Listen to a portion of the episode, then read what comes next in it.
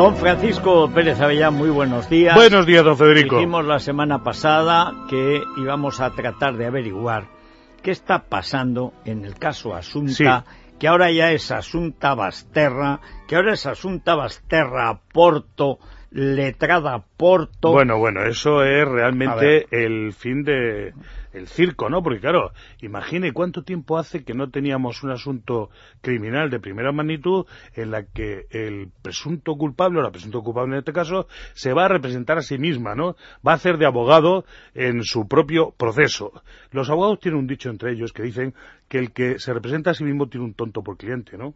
Es decir, que es una cosa que, claro, porque no pueden ver con suficiente separación y distancia su propio caso y para poderlo enfocar. Y además no lo defienden bien, claro. porque se ciegan, porque están enfadados, a eh, veces con esta razón chica, o sin ella. Esta chica además no ha sido nunca una gran abogada, ni mucho menos. El gran abogado era su padre. Y, la fama en todo Santiago viene de su padre. ella en cuanto pudo dejó la toga y se dedicó a vivir de la herencia, que tiene unos casi cuatro millones de euros, que no, es ninguna broma. Y no tiene descendencia porque como ha fallecido su única hija y en las circunstancias pues en fin, ella es la única administradora, no hay gente después, o sea que aquí hay un asunto, en fin, bastante complicado. El tío aquel de comisiones norteafricano, pero que parece que se dedicaba por lo visto, a traer inmigrantes. Sí, pero se dibuja por completo en lo que es el crimen. No, no, digo no en lo ¿Eh? que es el crimen, digo en su vida. Había tenido una, vida, una relación este hombre. Una vida magrebí complicada esta mujer, ¿no? Vamos, esta chica eh, tiene una relación con Alfonso Basterra,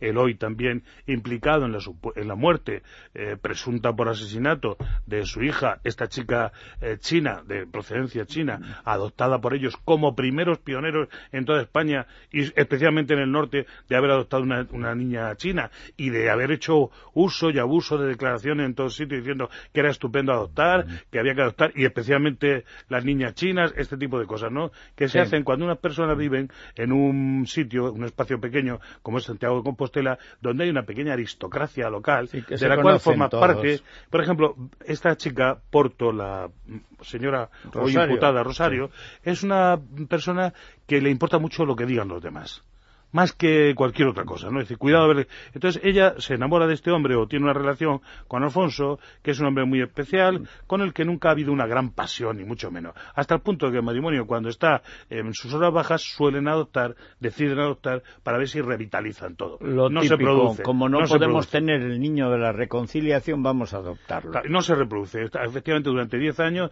ellos lo que hacen es hacer de padres sin tener demasiada vocación.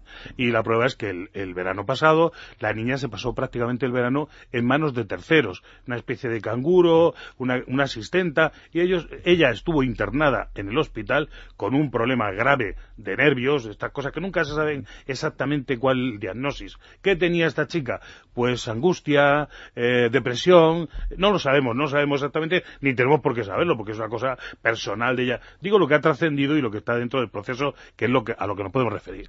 Este es un hecho absolutamente atípico, don Federico, donde se ha filtrado todo, hasta las fotos de la inspección ocular. Hemos visto eh, fotos, por ejemplo, como un cuarto de baño, ¿no? En donde aparece una serie de cosas que han sido elegidas por la Guardia Civil para tomar de ellas el ADN, etcétera, cosas que no se tenían por qué filtrar, porque son cosas del interior. Se deben filtrar nunca. Bueno, y hay una compañera aquí que trabaja en el ABC, se llama Cruz Morcillo, respetable, gran periodista, pero que yo la he visto en, en televisión española con mucha pasión defender que en el laboratorio de criminalística de la Guardia Civil, como si ella tuviera algo que ver en esto o fuera la portavoz de la Guardia Civil, no se ha producido ninguna contaminación. Dice en el último reportaje publicado en el ABC el domingo sobre este asunto, caso Asunta, que dice que todo apunta a que se produjo algún tipo de contaminación en el laboratorio de criminalística. Bueno, ¿qué ha ocurrido con esto? Sencillamente, don Federico, que resulta que aquella mancha de semen que usted recuerda que fue encontrada en la camiseta de la cría, de la niña, no ha sido eh, resuelta. Es decir, ¿dónde se pudo únicamente? Pues mire usted, el violador, que es al parecer un colombiano identificado en Madrid, solo estaba en Madrid, jamás estuvo en Santiago, por lo tanto, solo pudo eh, contaminarse la camiseta aquí en Madrid de unos calzoncillos, con perdón, Del sujeto que está imputado en esta causa solo por eso, solo para que pueda defenderse. No, solo para que alguien defienda el dudoso honor de las condiciones de trabajo en ese laboratorio, que es evidente que no eran las idóneas. Es evidente que y, y por no reconocer un error, pues se meten en un lío monumental de imputar a un tío. Es que en España, eh, por ejemplo, le voy a hablar, la Escuela de Medicina Legal de la Universidad Complutense ha hecho un contrainforme sobre el tema de PRIN, que usted sabe que llevo yo, después de haber hecho un informe para el juez que llevaba aquello de los niños de, de Córdoba, aquellos niños quemados, de dos niños este laboratorio, dirigido por Bernardo Perea, que es odontólogo forense, dentista, para el Burgo, resulta que encontraron tres huesos astrágalos. ¿Recuerda usted aquella novela de El astrágalo? de aquella Yo creo que era Albertín. Eh, sí, señor, era una historia autobiográfica. Exacto. El astrágalo es un hueso del pie y todas las personas tienen uno izquierdo y otro derecho. Esta conjunción de sabios que coinciden en la eh, Escuela de Medicina Legal de la Universidad Complutense, desde que el hijo de Carrillo la lleva, la Universidad Complutense, que ha perdido, enorme cantidad de prestigio y por supuesto esto ha caído. Pues resulta que encuentran tres huesos astrágalos eh, en solo dos cadáveres y lo mandan al juez. Tiene mérito, Estos sabios, ¿no? Y ahora estos habían hecho un contrainforme sobre el caso de Pring y mire usted por dónde no han sabido definir y colocar encima de un folio cuáles son las heridas de la momia o del cuerpo que tiene. No saben las heridas. Además, los sabios, sabios enormes, impresionantes. El presidente de la Asociación de Forenses de España, el presidente de la Asociación de eh, Antropólogos Forenses de España y otros presidentes firman un eh, informe sin rubor en el que dicen que el ioides es un cartílago que es algo por lo que suspenden, por lo que suspenden a, a, bueno, te suspenden, te suspenden de extra en CSI. Dice, hombre, si te estrangulan te tienen que jorobar el ioides. no le han llamado la atención del rectorado, del rectorado de, la Complutense. Entonces yo creo que el rector debería irse, pues no sé, a, Rumanía, ¿no? no, a Paracuellos. bueno, a cualquier sitio menos en una universidad donde unos señores hacen esto, que es impresionante. Al juez de los huesos de Córdoba le dan tres astrágalos de dos, de dos cadáveres. Usted me dirá, el presidente de los antropólogos forenses. Pero qué vergüenza, madre mía. Lo digo porque estamos hablando del laboratorio de criminalística. Están pasando estas cosas. ¿Por qué? Porque los jefes son muy malos.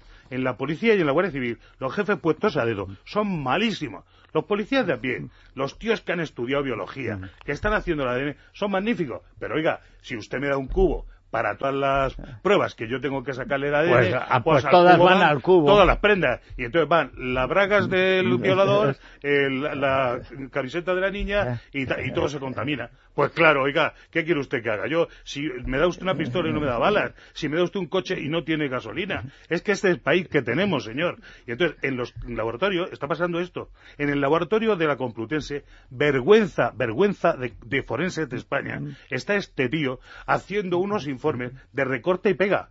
Pero además, mire, hace un informe de 12 folios de los cuales los nueve primeros son describiendo las carreras curriculares de cada uno de estos genios maravillosos de la forensía, donde luego meten la pata en lo de ilioides, que además dice, no, es que eso es una errata, sí, sí, una errata para que ustedes suspenderían a cualquier alumno. Ustedes antes de firmar un informe de una cosa tan tremenda como es una cosa histórica, como es el examen de una momia que no han visto, don Federico, porque cuando describen las, las heridas no dicen la del codo izquierdo, que es un disparo que atraviesa de lado a lado del codo izquierdo.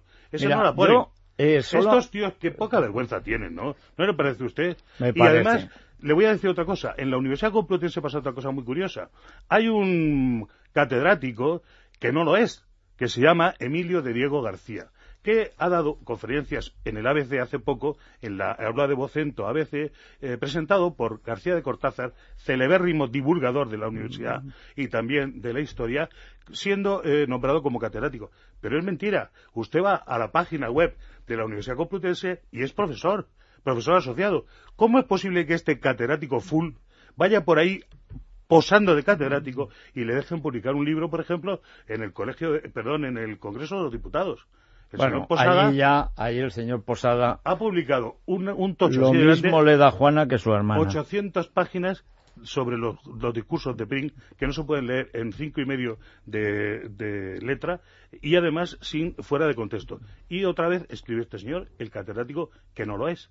O sea, en esto estamos. La Universidad Complutense se hunde el hijo de Carrillo Mm, accede a los eh, altares sí. y estamos en una universidad que se pierde. ¿Cómo van a estar entre las mejores del mundo? No es posible.